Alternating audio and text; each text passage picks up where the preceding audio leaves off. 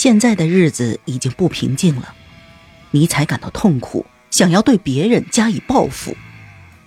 而创作出《帕西法尔》的理查·瓦格纳，这个虚伪的、导致其时代堕落的幻想家，成了尼采攻击的对象。他以前曾经为瓦格纳服务，可是现在由于愤怒和责任，尼采要攻击他了。他想，既然当初是我提出了瓦格纳主义，那么现在我就要恢复他的本来面目。他想。经过这样一次猛烈的批判，可以让那些比他更加软弱的同代人得到解放，同时还要继续对这种艺术的威望臣服。他要诋毁这个青年时代的恩师，想要让他颜面扫地。虽然尼采曾经爱过他，现在也还爱着他。如果我们没有猜错的话，尼采是想为他失去的幸福复仇。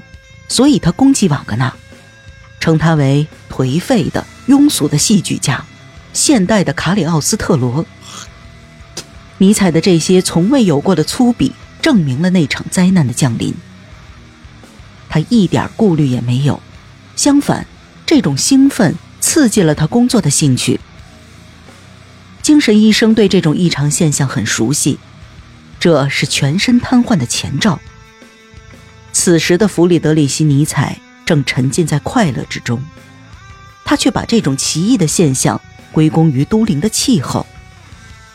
他给彼得加斯特的信中说道：“亲爱的朋友，都灵是个好地方，我想把心中的想法告诉你，也许你能从中体会到什么。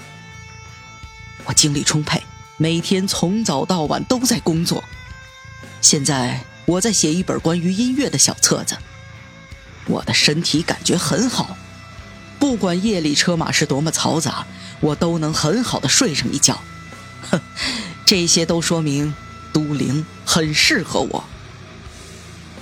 七月份，恩加丁的天气有些阴冷，尼采的身体受到了很大的影响，他又失眠了。